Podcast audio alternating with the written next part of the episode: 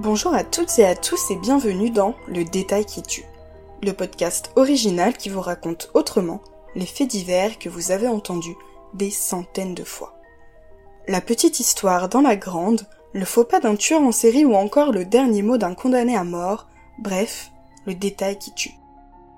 Aujourd'hui, nous vous proposons de jeter un œil à une photo pour le moins troublante de Nordal Lelandais. Le cliché, qui a curieusement refait surface il y a quelques années, pourrait bien le lier à un nouveau meurtre. Maëlys, Arthur Noyer, la liste terrible des victimes de Nordal Lelandais pourrait-elle bientôt comporter d'autres noms? Depuis la disparition de la petite Maëlys de en août 2017, le nom de cet ancien maître chien de 38 ans est apparu dans de nombreux autres dossiers. On le soupçonne même d'être un véritable tueur en série.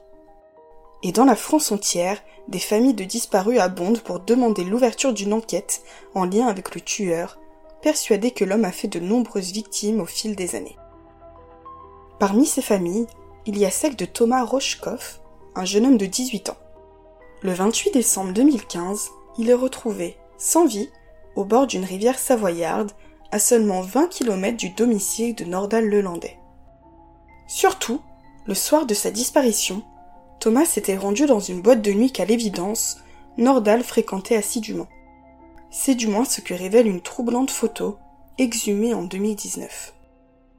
C'est le sujet de ce nouvel épisode de votre podcast, Le détail qui tue.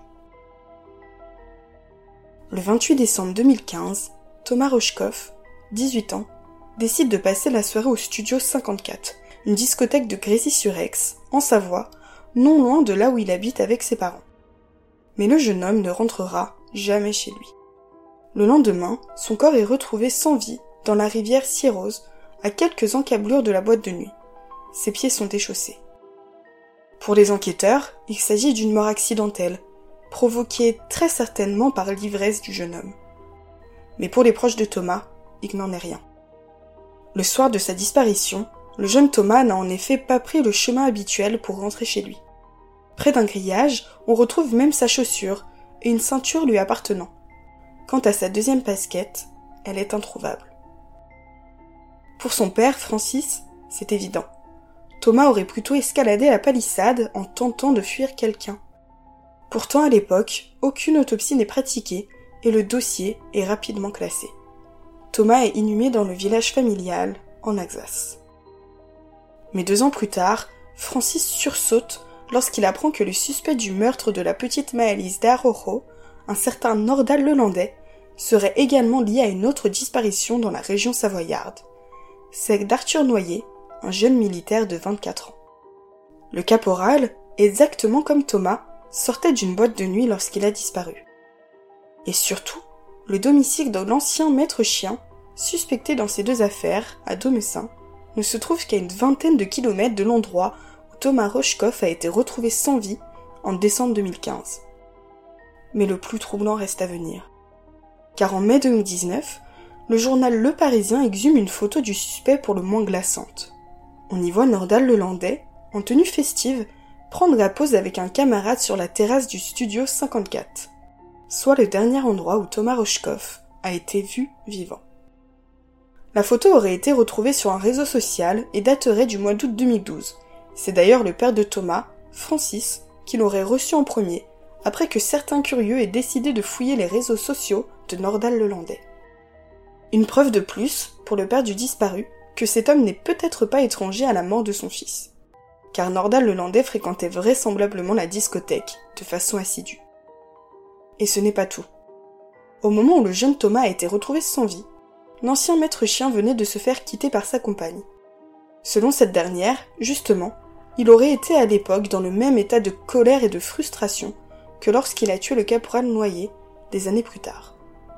Cette même jeune femme a aussi confié que le Landais, qui avait pourtant l'habitude de lui raconter ses soirées, n'aurait pourtant jamais mentionné avec elle ses sorties au studio 54, comme s'il avait quelque chose à cacher. En 2019, les parents de Thomas portent plainte contre X pour meurtre. Le dossier rejoint à la même époque la pile d'affaires que doivent alors éplucher les enquêteurs de la cellule Ariane.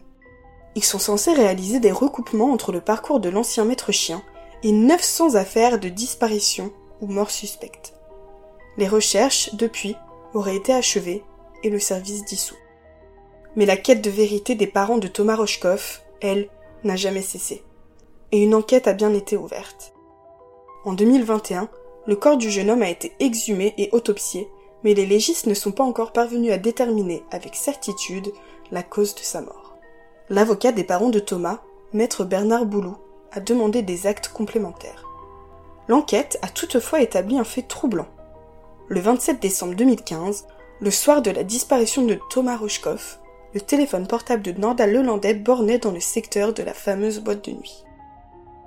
En février 2022, Nordal Lelandais est condamné à la réclusion criminelle à perpétuité pour le meurtre de la petite Maëlys, 9 ans.